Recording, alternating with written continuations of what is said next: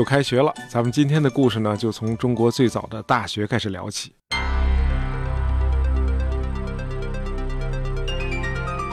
啊，不知道你注意到没有？你到过的很多这个城市，看上去就像是一个妈生出来的多胞胎，呃，彼此非常相像。在这些城市里头，像立交桥啊、商店啊、广场啊、宾馆啊，所有这一切，好像都是在某个固定的位置上。建筑看上去也都差不多，这年龄呢，一般都不超过三十岁。如果你在山西的省会太原短暂停留一下，那刚才说的这些应该就是你能得到的全部印象。但是如果你放慢脚步去耐心的寻访，那么有一些这个深藏在水泥丛林里的一些古色古香，还是会淡淡的向你袭来。呃，就拿这个太原师范学院附属中学做个例子吧。这个校园里呢，有一座弥漫着古典气息的大礼堂。呃，这个礼堂是由主楼和两侧的翼楼组成。正面是古罗马那种拱券式的门洞，这个顶部呢有个平台，上面是一座方形的钟楼，两侧的一楼的窗户上呢也都是那种西洋式的那种衣柱，整个建筑呢既是气势磅礴又有韵律感。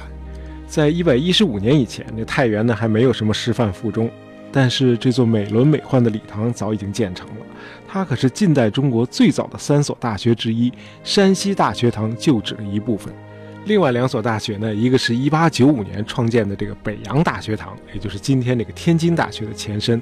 还有就是一八九八年戊戌变法时候创立的京师大学堂，也就是今天北大的前身。那这两所大学呢，都是由皇上御批，这个国家出钱兴办的。而咱们刚才说的那个山西大学堂，也就是今天这个山西大学的前身，这学校可是在一场可怕的腥风血雨的暴乱之后，由一个西方人创办的。那这是怎么回事呢？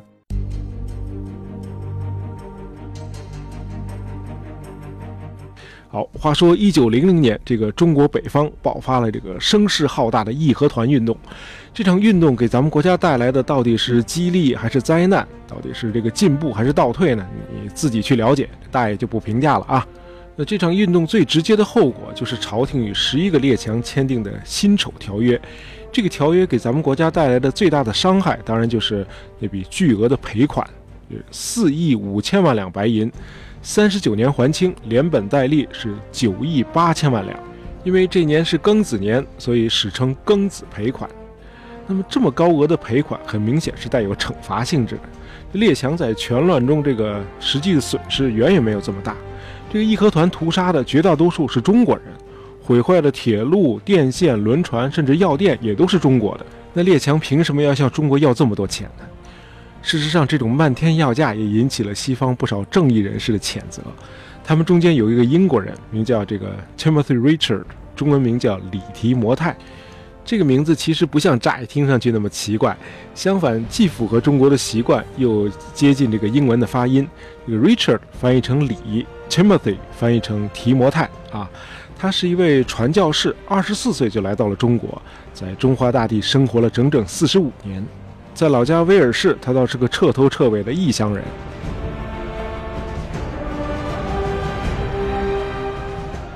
好，辛丑条约签订之后，这个和清朝高层长期保持密切关系的这个李提摩太，就向英国方面建议，退回一部分这个庚子赔款，用于在中国建立一所西式大学，用来克服人们的无知和迷信。而这种无知和迷信，正是导致屠杀的主要原因。那山西当时是义和团运动的重灾区，那里有一百五十多名西方传教士被斩首，被杀掉的中国教徒更是数以万计。于是，这个李提摩太就建议把这所西式大学建在山西的太原，用现代教育来惩罚愚昧和无知。这所大学创办初期呢，由这个李提摩太全权管理，十年后管理权交给山西的地方政府。虽然这个慈禧太后已经预批了这个办学计划，但是呢，这样的安排在当时还是引起了很大的争议。中国的士绅们认为这是把中国的教育权拱手相送啊，而教会呢也非常不满，合着用这个教士教徒鲜血换来的钱，你没有办教会学校，却建立了一所世俗大学，结果这李提摩太给弄了个里外不是人。但是呢，他还是顶住了来自各方的阻力。这个能讲一口流利中文的这个英国传教士呢，决定和这个山西的巡抚岑春轩合作。这个岑春轩呢，当时已经在山西办了一所中式学堂，于是呢，就通过这个学堂师生的这种投票，这中式学堂呢就和李提摩太这个西式学堂合并。哎，投票这种方式哈，在这个晚清时期的中国也是闻所未闻的。最终呢，就成立了这个山西大学堂。一九零一年十二月，这李提摩太呢就开始在英国聘请教师，这个购置教学设备，然后海运到中国。因为这个铁路呢全被义和团给破坏了，从田津港出发的这个铁路已经没有了嘛，所以这个一路上所有的人员和物资啊，全都靠骡子和马来运输，非常艰苦。好，从一九零二年到民国期间，这个山西大学为山西省培养了大批的精英。这个省的这个现代化进程一度远远超过了中国其他地区，以至于在这个民国期间，山西省一直有这个模范省的这个美誉。对此，这个李提摩太兴建的这个山西大学真是功不可没。就是说，早在这个美国政府同意用庚子赔款建立留美预备学校，也就是现在的清华大学之前。庚子赔款早就已经用在中国的高等教育上了。这个卓有远见的做法的首创者就是这位李提摩太啊，在他的感召和启发下，这个更多的列强同意退回这个庚子赔款，用于资助中国的留学生，促进中国的现代化进程，使这个文明的古国早日融入现代世界。好，咱们简单介绍一下李提摩太。呃，李提摩太是一八四五年在英国的威尔士出生，是九个孩子中的老小。这个十五岁的时候，他就上了当地的神学院。那么，对于远在八千多公里以外的中国，这年轻时的李提摩太又了解多少呢？找他当时的说法，就是中国人是非基督教世界中文明最高的民族，把他们转化过来之后，就有助于向欠开发的周边民族传播福音。呃，带着这个憧憬，一八七零年，二十四岁的李提摩太远涉重洋，自愿来到风云变幻的中国来传教。在这个来华的船上，他已经学会了汉字的二百一十四个偏旁部首。抵达中国之后，他一边传教，一边刻苦学习中文。后来，他的中文功底非常的扎实，以至于他的业余时间几乎全都用在翻译这个西方的经典著作上。而他在中国的主要时间呢，都是用来主持上海这个广学会的工作。呃，什么是广学会呢？它是这个1887年由英美基督教新教的传教士和外交人员和商人，在这个中国上海创立的一家出版机构。呃，广学会是这个晚清和这个民国初期中国最大的也是最重要的新式出版社。李提摩太在这里组织翻译的西方论著达到两千多部，影响了整整一代中国人，对晚清一代开启明智、睁眼看世界起到了无可比拟的推动作用。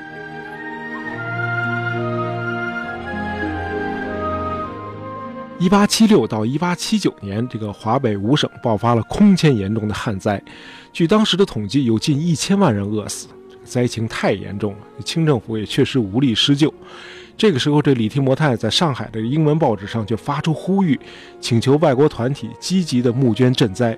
他还请英国的这个坎特伯雷大主教去说服伦敦的市长，在伦敦设立一个救灾捐助基金会。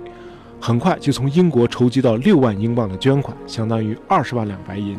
这笔钱由清政府派兵押送到了灾区。不仅如此，李提摩太还率领这个其他的传教士亲自前往山东和山西的灾区发放救灾物资。他还积极地向中国地方政府建言，呃，进献救灾良策，提出向这个粮价低的地方移民，以及这个以工代赈等等这种赈灾的措施。这三年，李提摩太不是在上海募捐，就是在灾区赈灾，其他所有的工作全都放下。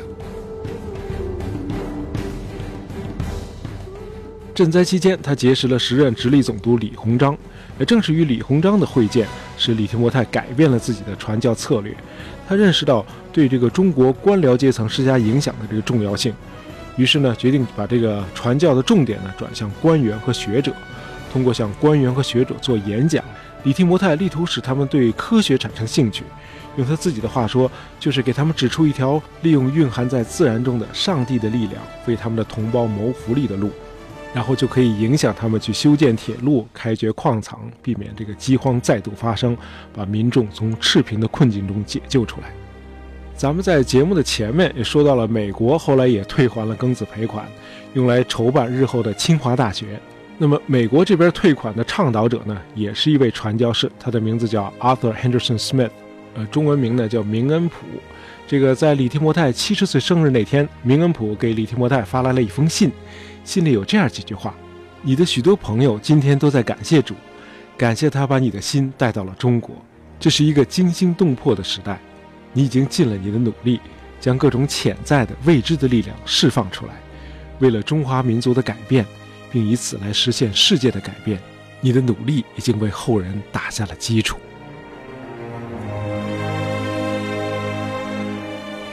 一九一六年，李提摩太离开中国，回英国养病。一九一九年，他感觉身体已经有些许恢复，就和妻子买了回中国的船票。因为在他的心目中，奋斗和生活了四十五年的中国才是他真正的家，而威尔士则是个完全陌生的地方。但是很遗憾，在启程前不久，他去世了。近些年来，大量的这个历史研究表明，这个李提摩太为代表的这些西方传教士在中国的这个奉献和牺牲，带来的绝不仅仅是基督的福音。传教士对这个近代中国在文化教育、科学技术、医疗卫生以及这个东西方文化交流等诸多方面的这个正面的和积极的贡献，是不能够轻易抹杀掉的。任何的团体都会有个别的败类，但是从整体上看。这些传教士不是什么帝国主义的帮凶，也不是什么披着羊皮的狼，他们绝大多数都是中国人民真诚的、无私的朋友。如果大家感兴趣，我们以后可以做一期关于剑桥七杰的节目。呃，七个剑桥大学的高材生，个个在学术上都有卓越的表现，他们中间甚至不乏贵族，但是他们都放弃了国内美好的前途和舒适的生活，于1885年来到中国传教。他们的行动大大震撼了那个时代。好，今天的节目就到这里。呃，喜欢大爷杂货铺的朋友，别忘了订阅我们的专辑，这样你就不会错过我们的新节目了。感谢大家收听，咱们下期再见。